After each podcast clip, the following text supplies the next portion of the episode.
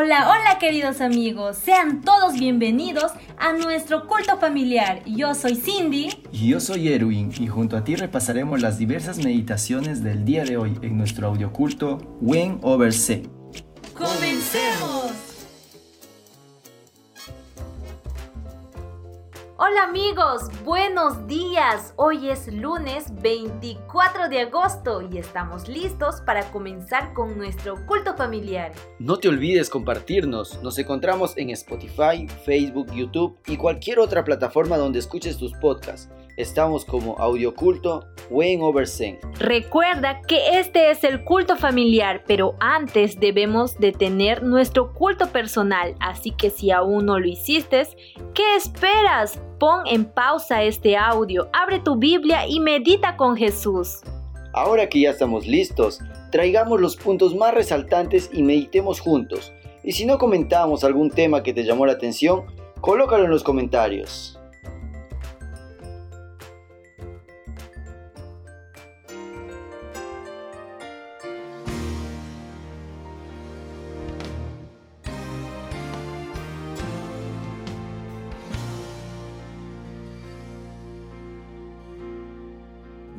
El capítulo 3 del libro de Isaías está dividido en dos partes. El primero de ellos tiene como un subtítulo Juicio de Jehová contra Judá y Jerusalén, en la cual abarca el tema acerca del fracaso de los dirigentes de Judá dirigiendo al pueblo de Dios.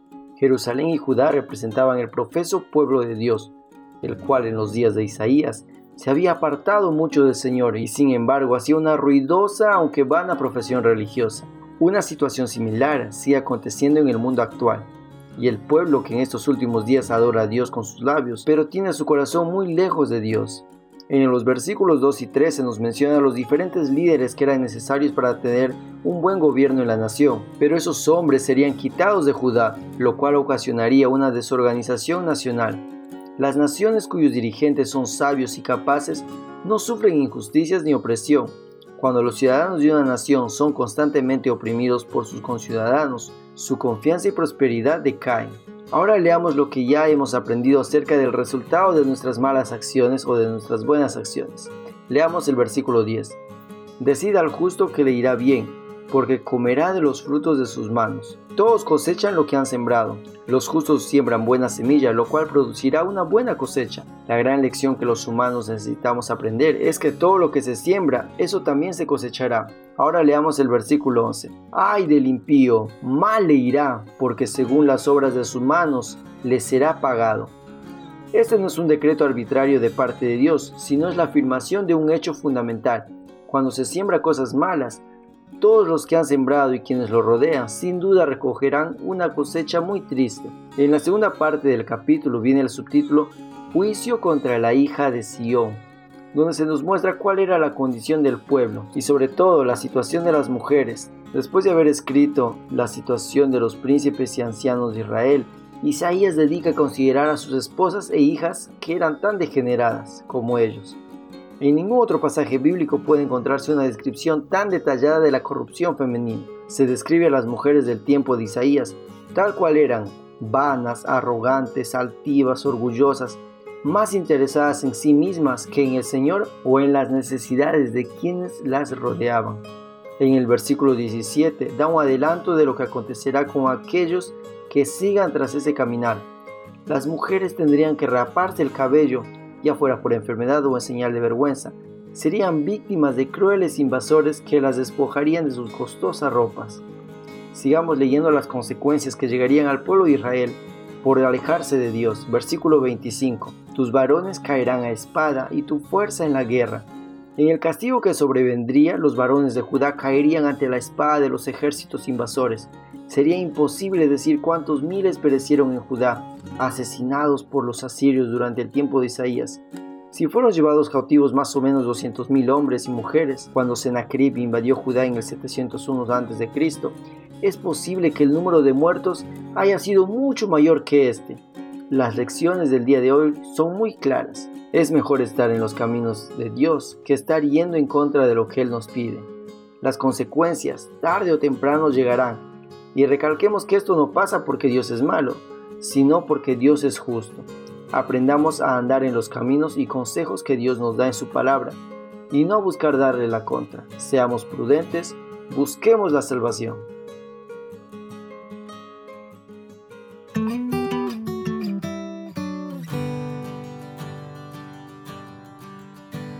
La matutina del día de hoy se titula Ulises S. Grant.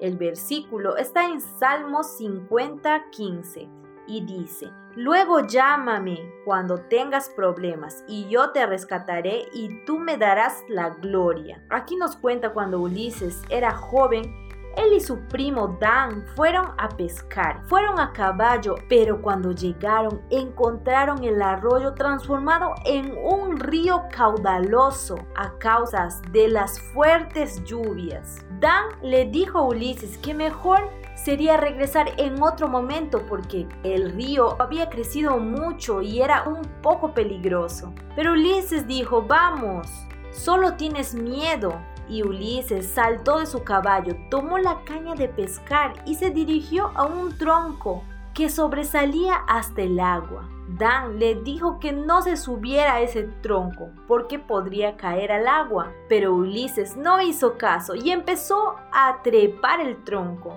Cuando él miró el agua que corría rápidamente, se mareó. Eso no impidió que Ulises continuara. Él cerró los ojos y siguió avanzando. De repente el tronco se movió y comenzó a rodar. Dan desesperadamente gritó, Ayúdame Ulises. Y la corriente lo empezó a arrastrar con mucha fuerza. Y entonces Dan empezó a gritar, Socorro, socorro, que alguien nos ayude. Pero no había nadie que pudiera escucharlo. Si alguien debía ayudar a Ulises, era él. De repente él vio, donde doblaba el cauce del río, había un enorme sauce cuyas ramas se extendían hasta las aguas. Si tan solo Dan pudiera alcanzar a tiempo, podría atrapar a Ulises cuando pasara por allí.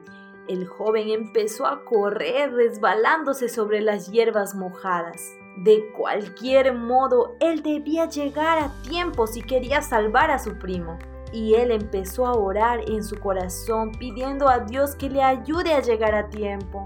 Dan, al llegar al sauce, se tomó de la rama más baja del árbol y se deslizó lo más que pudo cuando la corriente arrastró a Ulises debajo del árbol.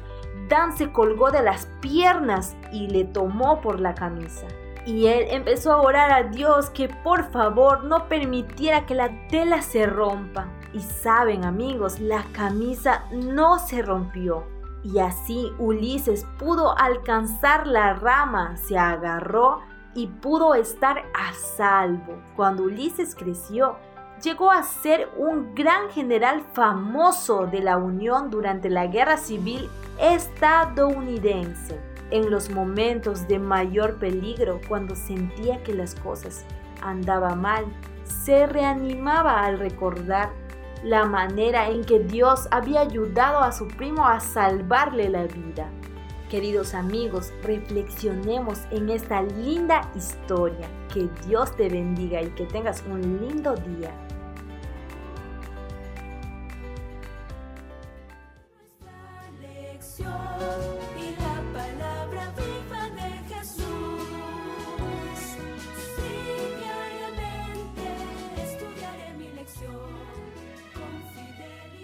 El título de la lección del día de hoy es Una actitud correcta. Leamos Marcos 14:8. Dice, Esta ha hecho lo que podía, porque se ha anticipado a ungir mi cuerpo para la sepultura. Una actitud severa y crítica alejará a las personas y evitará que escuchen nuestro testimonio. Por el contrario, unas palabras de felicitación reafirmarán a la persona y le ayudarán a que su fe se desarrolle y crezca. El día de hoy vimos dos historias de dos mujeres. En la primera de ellas se nos muestra el relato de una mujer cananea que acudió a Jesús con un pedido insistente. Jesús intencionalmente rechazaba el pedido inicial para que mientras ella persistiera su fe crezca. Esta mujer se negaba a aceptar un no por respuesta. Jesús la felicitó ante sus discípulos y le dijo, Oh mujer, grande es tu fe, En la otra historia que vimos el día de hoy, se nos muestra cómo María fue duramente criticada. Jesús le defendió, felicitándola también por su gesto. Se ha anticipado a ungir mi cuerpo para la sepultura, dijo Jesús. En ambas ocasiones vemos que Jesús respondió con palabras amables en situaciones en las que todo el mundo juzgaba a las otras personas. Al meditar en estas dos historias, se nos viene una pregunta a la mente.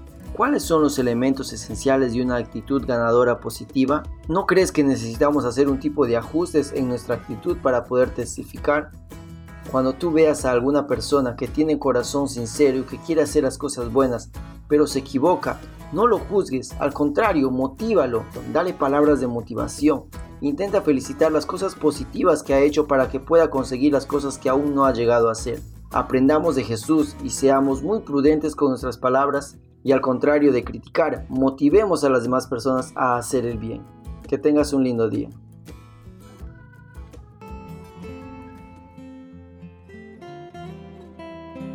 Vamos a orar. Querido Padre, muchas gracias por este día que nos regalas. Gracias por todas las bendiciones que nos das. Te quiero pedir que nos puedas ayudar a poder estar en comunión contigo todos los días y poder confiar en ti a pesar de todas las dificultades que podemos tener en nuestras vidas. Querido Padre, transforma nuestros corazones y quédate con nosotros en este maravilloso día. Por amor a Jesús. Amén.